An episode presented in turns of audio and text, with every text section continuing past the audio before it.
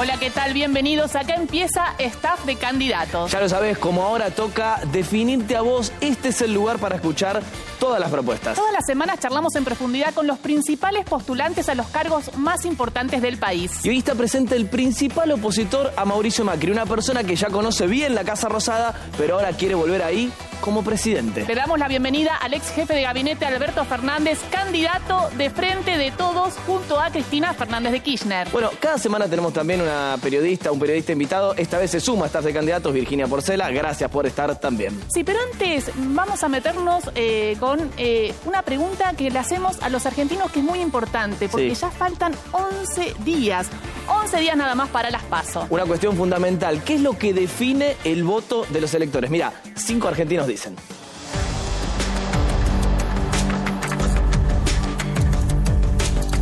Mi nombre es Jorge Fernández Edelman y voto a quien me garantice el trabajo y la industria nacional. Mi nombre es Lorena y yo voto para que haya más seguridad y porque es una obligación votar.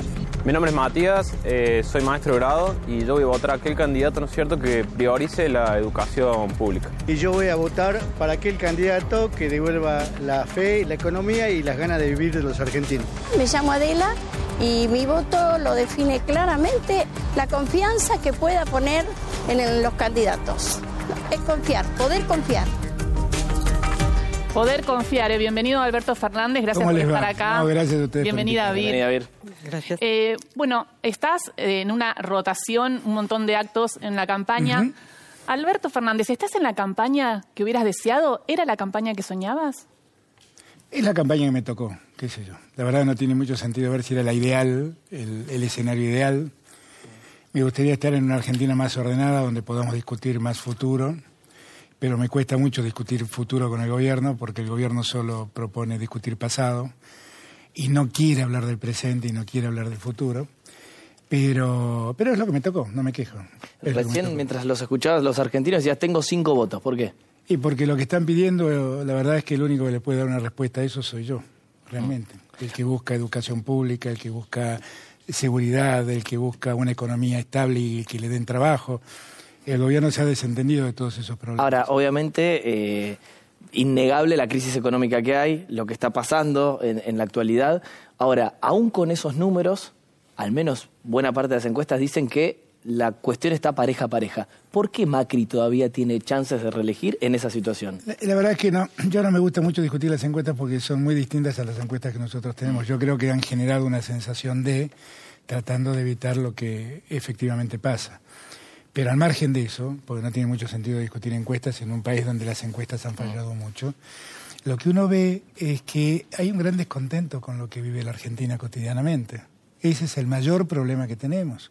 Los argentinos ven día a día cómo el trabajo se cae, cómo el trabajo se pierde.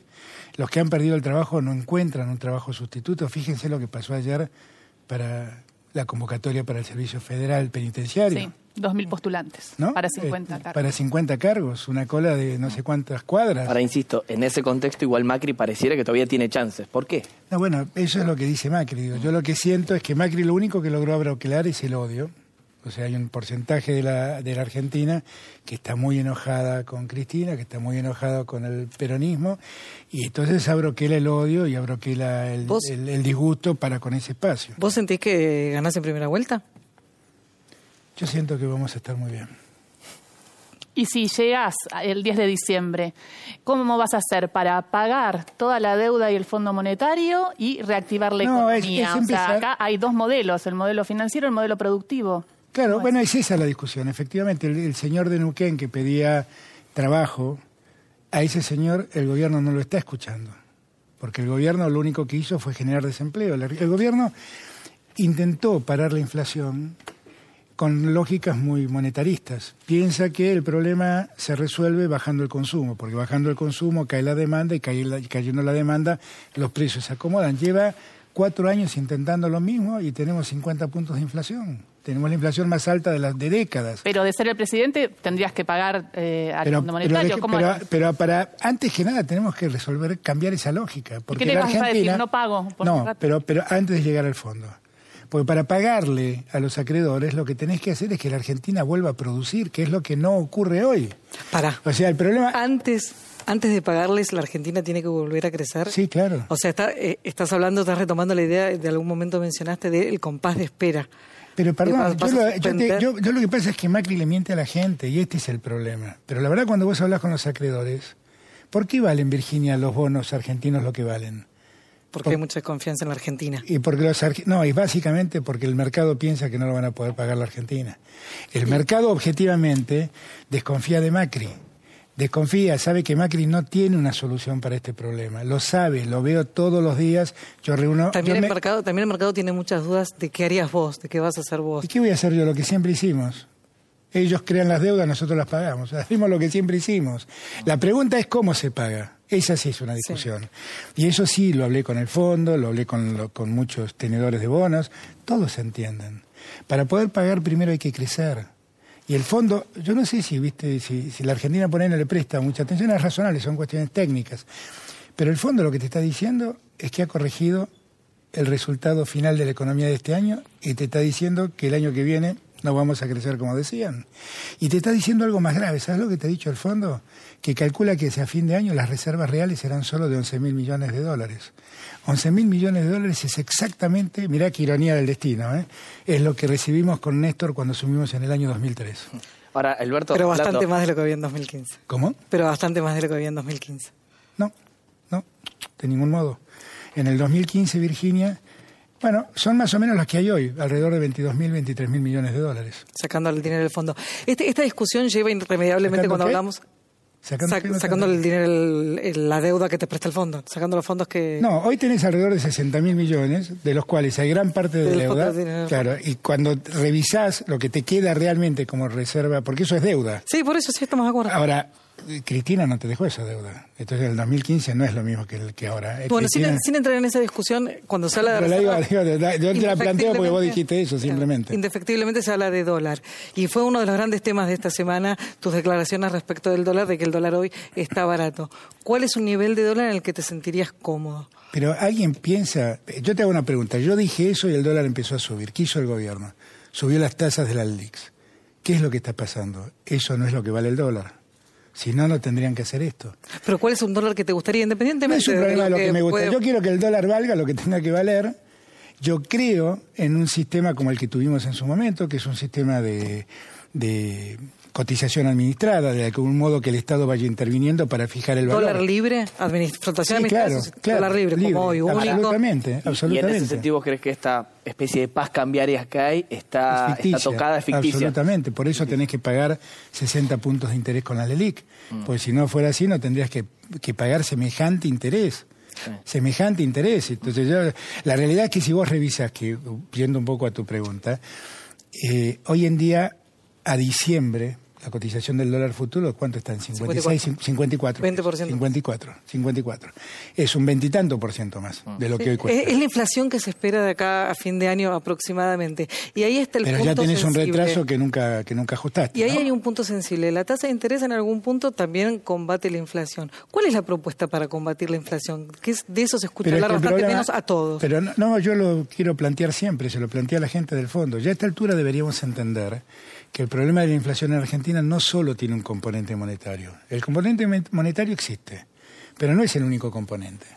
Porque vos lo que tenés que entender es por qué motivo, si vos secaste la plaza de pesos, si vos bajaste el consumo, que el consumo está cayendo a un ritmo del 10% mensual en supermercados, para que tengamos noción de la caída del consumo que estamos viviendo.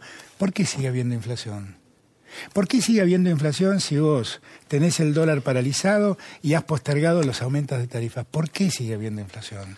Y ahí hay un problema estructural de la economía argentina, que el fondo también lo ha advertido. De hecho, nos ha dicho que ha mandado gente a estudiar, que es el problema de la concentración en la producción de ciertos sectores de la alimenticios y la generación de precios por parte de estos operadores. Entonces, ahí hay que revisarlo eso, hay que revisarlo. Alberto, ¿ministro de Economía fuerte o débil si sos gobierno? No, el mejor ministro que haya. Si yo lo que necesito son todos ministros fuertes. ¿Tenés un nombre ya? Tengo un montón. La verdad lo que me sobran son candidatos a ministros. Tengo un montón, tengo un montón. Lo que pasa es que cuando ustedes me piden que yo defina esto, ¿qué es lo que yo les planteo a ustedes? Miren, si yo tengo que definir hoy, defino entre los amigos que me acompañan. Mm. Ahora, el día que gano la elección, puedo elegir a los mejores. Con un criterio distinto al que ha tenido Macri cuando armó el mejor equipo de los últimos 50 años, seguramente. La verdad, yo valoro mucho a los que conocen el Estado, a los que saben cómo funciona el Estado, cómo se estructura. Y la verdad es que seguramente mis mejores no serán los mejores, los mismos mejores. Y de además el gobierno que viene va a estar en crisis, va a ser importante que de alguna manera haya un pacto social o algo que haga juntar a los trabajadores, empresarios y ver, bueno, ahora... Yo la ¿qué pregunta que te hago es quién puede hacer ese pacto. ¿El que tiene 17 gobernadores que lo acompañan o el que no tiene ningún gobernador que lo acompaña? ¿Quién puede hacer ese pacto? ¿El que tiene la CGT que lo acompaña o el que no tiene ningún sindicalista que lo acompaña? Lo podemos hacer nosotros. Pero hace falta un, seguro. un- un pacto entonces político. Pero hay que hacer, hay que hacer, mira, primer punto, hay que hacer un pacto de convivencia democrática en la Argentina que termine con cualquier resabio de resentimiento, de venganza, de lo que sea. No se puede vivir en una Argentina disociada como hemos vivido todos estos años. No se puede vivir más. El gobierno además lo alentó mucho eso. Lo sigue alentando. Lo sigue Tienen alentando. enfrente para pactar al que eh, manejó el Congreso durante el kirchnerismo, que es Miguel Ángel Pichetto. Pero Se va, más, se va se del Congreso, menos. pero se va del Congreso a fin de año, no importa. Miguel será una anécdota. Es, es- nosotros lo que tenemos es que construir otra lógica en la Argentina.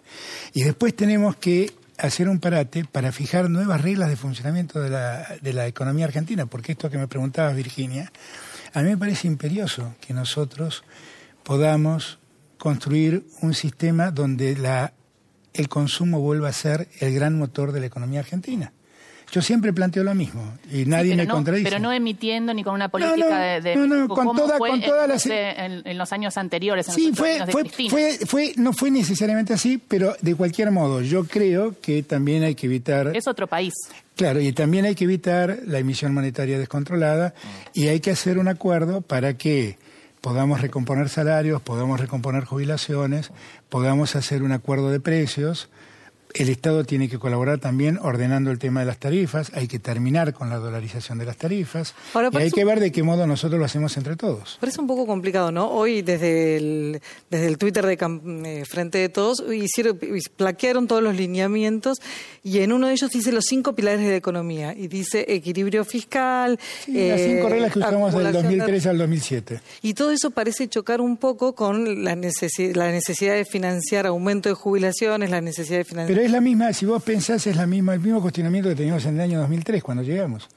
Que nos decían, pero tienen desequilibrio fiscal y te decían, pero tienen una deuda muy grande y, y tienen la balanza comercial dada No, vuelta. bueno, técnicamente en Ojo 2003 que la situación también- fiscal estaba bastante más acomodada. Más o menos, veníamos, de una, veníamos de caída del PBI del 11%. No, por supuesto, era, había ahí sido- también No era dice, así. hay una referencia a un index sano, ¿no? Más Sí, claro. Eh, ¿Qué se- Es una, es una ¿Se volvería a crítica tocar al el- pasado. el. INDEC? Miren, nosotros, el INDEC es un termómetro, no hay que enojarse con el termómetro. Tiene que funcionar del modo más independiente posible y más serio técnicamente. ¿Hoy funciona así para vos?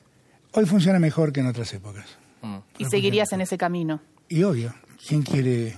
¿Para, qué nos sirve ¿Y otro cuál, INDEC? ¿Y cuál sería el rol de Cristina en el gobierno? Ser la vicepresidenta. Ser la vicepresidenta con todo lo que eso implica. Yo, yo la verdad es que yo los veo a todos muy preocupados con ese tema. ¿Hablas todos los días? Sí, hablo mucho. ¿Y cada hablo cuánto mucho. se juntan? No, todas las veces que podemos, todas las veces que podemos. Generalmente los fines de semana siempre nos cruzamos un par de horas para repasar todo y en la semana siempre nos vemos en algún momento. Lo que no pasa sé es si que ahora pregunta, recién estaba chateando con, Sí, con ella, sí, que te sí, preguntábamos, te mandó un emoji, por Sí, ejemplo. sí, sí. No, no, pero bueno. Bueno, eh, nos, nos sorprende. Entre otras cosas somos... ¿Usa emojis o no? Cristina usa emojis. No, entre otras cosas somos seres humanos, digo yo, y entonces actuamos y hablamos como cualquier Pero hoy, por ejemplo, ¿qué se mandaban? Digo, le estaba comentando que hacía, que Le estaba estaba acá. comentando, no, le estaba diciendo, le dije, bueno, ahora te dejo porque estoy entrando en Telefe. Pero, pero le estaba comentando cómo había sido el día. Yo hoy quedé muy impactado con, con el acto, con los, Eh, con los eh, científicos. Sí. Habla un poco de la enorme crisis que tiene la Argentina, ¿no? Es lógico, entenderás, Alberto, que te preguntemos por Cristina, por su, su importancia política. ¿Qué tipo de vicepresidenta te imaginas? Por ejemplo, el Scioli de Néstor. No, no, es Cristina. Ok. Y a mí la verdad me pone muy contento que Cristina, porque Cristina solo puede ayudarme. Solo puede ayudarme. Mm. Y cuando vos igual mantenés las críticas, que digo, la verdad que eso es destacable, digo, no, no te desdeciste, dijiste justamente y sostenés lo que le criticaste. ¿Está hablado con ella? ¿Se enoja? A veces te manda un mensaje. O sea que el ¿por otro, qué día, el otro día me hicieron un reportaje en un diario Mm. en un, perdón, en, en un canal de cable de un diario, ¿no? Y, y me preguntaban sobre las autocríticas de Cristina. Y yo decía, la mayor autocrítica de Cristina soy yo. Que me O sea, haya la puesto- autocrítica personificada. Claro, yo soy una autocrítica con patas, si quieren, que camina por las calles. La verdad es que ella... Fuiste el que estuviste en contra de sus políticas los últimos años y se lo manifestó. Y he sido muy cu- y y lo he dicho públicamente y no me he rectificado de ninguna de esas críticas, porque creo que lo que debemos hacer es aprender de los errores cometidos para no repetirlos y ser honesto y plantearlo de cara a la gente. Y yo la verdad lo digo, no para revisar el pasado ni para cargar culpas, porque también creo que seguramente muchos han sido errores cometidos de buena fe, con, con voluntad de, de salir adelante. Muchas veces hablando con Axel, él me dice, claro, vos me criticás esto, pero tenés presente que este era el contexto. En este contexto, ¿qué podía hacer? Y la verdad le cabe razón muchas veces en eso, ¿no? En, en el contexto que se viene, Cepo, no. No, es imposible pensar en eso. El- miren, la Argentina tiene un problema recurrente, que muchas veces necesita más dólares de lo que la Argentina Genera. eh, genera. Eh, Cristina resolvió eso con el cepo. El cepo es lo mismo que poner una piedra que trabe una de las puertas de una puerta giratoria. Seguramente no te deja salir, pero tampoco te deja entrar. Y eso fue lo que pasó. Macri, ¿cómo lo resolvió? Macri lo resolvió tomando deuda. Y el daño fue infinitamente mayor. Que yo diga que Macri, con su solución, generó un daño mayor que el cepo, no lo hace valioso el cepo. Digo, son dos soluciones que a mí me parece no son buenas. No son buenas. Hablando de dólar, te puedo trasladar algo que decían en estas horas del gobierno, que cuando vos decís que el dólar está subvaluado, es como de alguna manera llamar a la gente que compre dólar ahora e iniciar una pequeña No, el que, el- no, los que hacen eso son los que mandan publicar que yo pedí el default de las Delix. Mm. Esos son los que generan intranquilidad, cosa que yo nunca dije. La verdad, ¿cuál- ¿qué es lo que yo le quiero llamar la atención a los argentinos? ¿Cómo usa sus recursos el Estado Nacional? Y entonces le digo a los argentinos, los argentinos tienen que saber que hoy en día en intereses del ELIX pagamos más que un presupuesto de la provincia de Buenos Aires. Pero con los intereses de la LELIX. sí. ¿Es verdad o no es verdad que querés pagar jubilaciones o el Ministerio No, de yo lo Ciencia, que como no dijiste? porque, no se porque generó son- mucha confusión No, con eso, pero, lo para aclararlo. está muy bien lo que preguntas, Virginia. En verdad lo que yo estoy planteando es hacer comparaciones, que la gente entienda que con 10 días, 10 días de intereses del ELIC puedo darle medicamentos a todos los argentinos.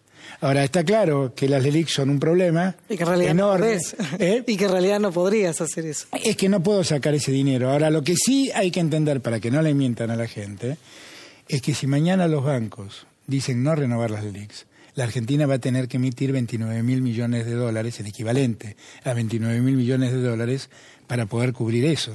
Entonces, cuando dicen, dicen eso no es déficit fiscal, bueno, no es déficit fiscal hasta que el día que pase eso. Bien. El día que pase eso es un problema fiscal. Y en estos días- Eso, eso es una enorme bomba que hay que desactivar. No lo dije yo. Miren, durante todos estos años lo dijo Melconian, lo escribió Martín Lustó. Ahora resulta que todos se hacen los distraídos. Y yo lo que estoy tratando es de poner de relieve el- la bomba que han creado y la inequidad que esa bomba genera.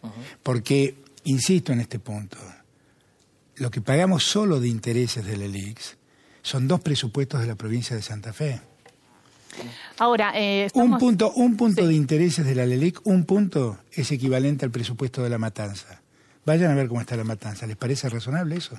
Totalmente bueno, pero en este camino eh, nosotros lo que estamos haciendo es preguntarnos, Está preguntando a distintas personas, porque está todo el mundo haciendo pronósticos, ¿no? Sí, no sí. solamente las encuestadoras, sino toda la sociedad. ¿Quién gana? ¿A quién voto? Sí. Faltan 11 días para las pasos. Así que Alberto Fernández, te queremos compartir nuestro poro electoral, lo hacemos Dale, con todos los ver, candidatos. Fíjate, dale. en esta ocasión contactamos a cinco empresarios. Ahí los vamos a conocer. Están Dardo Chiesa, de Confederaciones Rurales Argentinas, Carlos H. Toni, de la Federación Agraria, Rubén Manusovich, de Fede Cámaras, Rosario Ariganelo, de Ford Argentina, y Ricky Sarcani, por supuesto, de su marca Sarcani. Claro, le consultamos a Alberto sus predicciones para las PASO, para la general, ahí lo vamos a compartir en formato pro, del, el, el pro de histórico, ¿eh? y por supuesto para el balotaje. Gana el oficialismo, gana la oposición, ¿Qué hay pasa? empate. Bueno, fíjate lo que pasa para la primaria según esta gente, por supuesto. ¿eh? A ver, dos dicen que gana la oposición y tres dicen que hay empate. Atención con esta situación. Eso en las paso, pero ¿qué pasaría en las generales?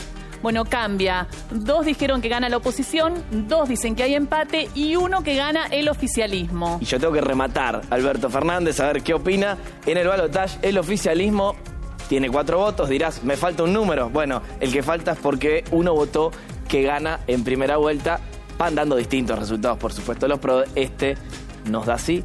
¿Ves un escenario así? ¿Ves un escenario de balotaje? Veo mucha gente equivocada. Mm. Eso es lo que veo. Pero no importa.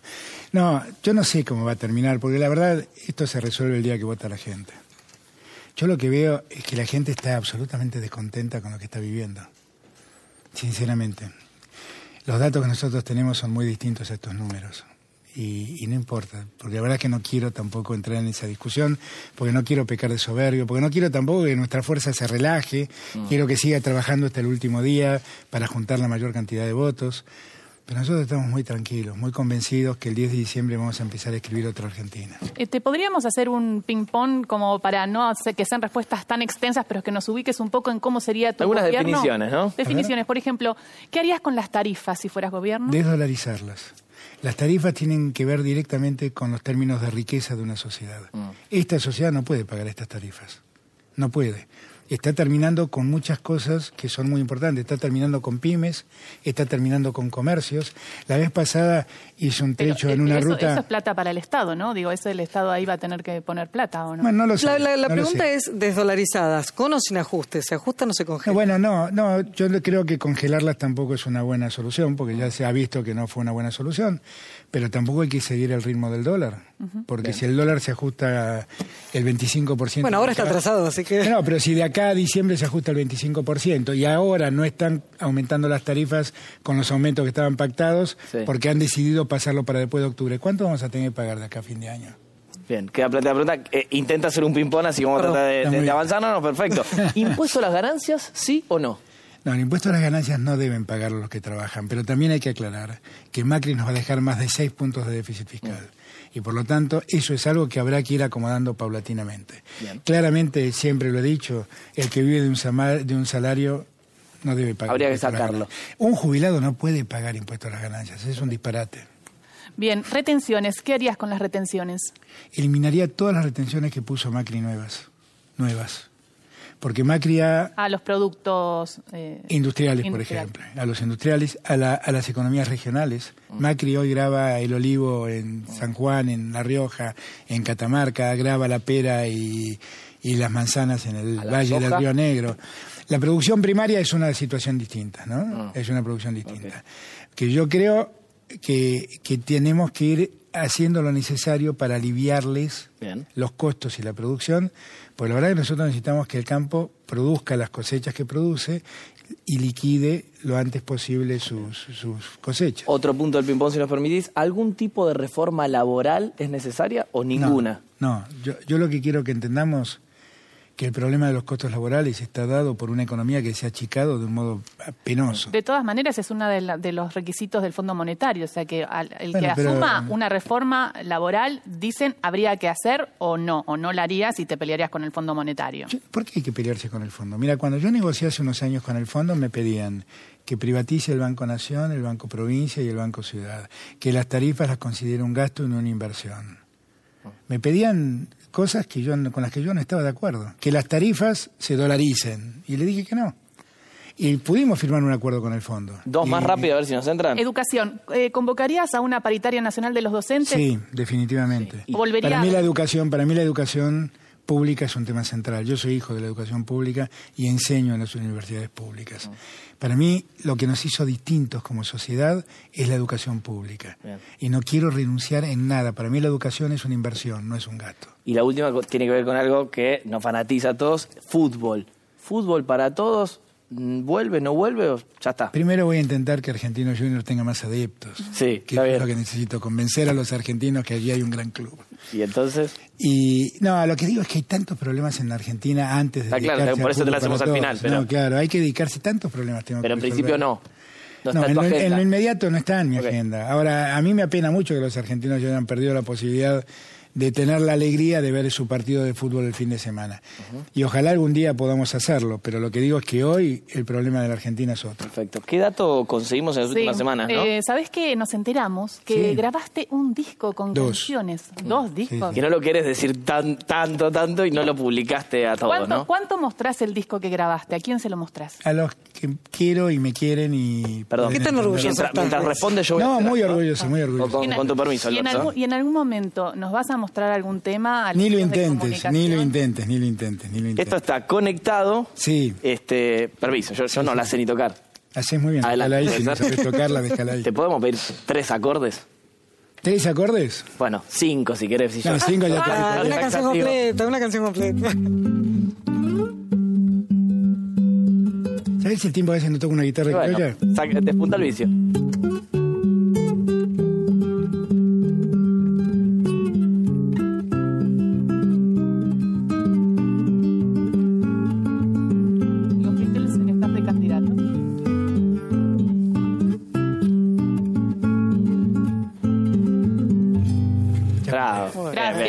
Ojalá que sepamos todos, todas, duda, ¿no? Blackbird, Blackbird, el tema más maravilloso que hicieron los Beatles. Bueno, muchísimas gracias Alberto Fernández. Eh, intentamos ahondar un poquito en Sí, lo ya. que Pero la próxima traigan una guitarra mejor, chicos. Bueno. Muchísimas gracias Bill Porcela también por estar acá. Gracias, Y por supuesto, muchísimas gracias a ustedes. ¿eh? Como saben, staff de candidatos, queremos escuchar absolutamente a todos. Nos encontramos la semana que viene y gracias por estar del otro lado. Chau.